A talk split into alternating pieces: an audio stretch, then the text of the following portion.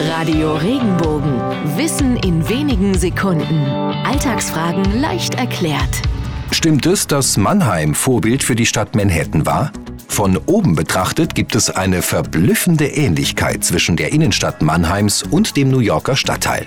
Vor mehr als 400 Jahren wurde Mannheim im Auftrag des Kurfürsten Friedrich schachbrettartig entworfen. 200 Jahre später, 1811, erhielten die Quadrate ihre noch heute gültigen Kennzeichnungen aus Buchstaben und Zahlen. Wie es der Zufall will, wurden die Straßen Manhattans im selben Jahr ebenfalls in ein Raster eingeteilt. Dass die New Yorker ihre Idee in Baden bekommen haben, wird gerade in Mannheim immer wieder gerne erzählt. Einen wirklichen Beleg dafür gibt es allerdings leider nicht.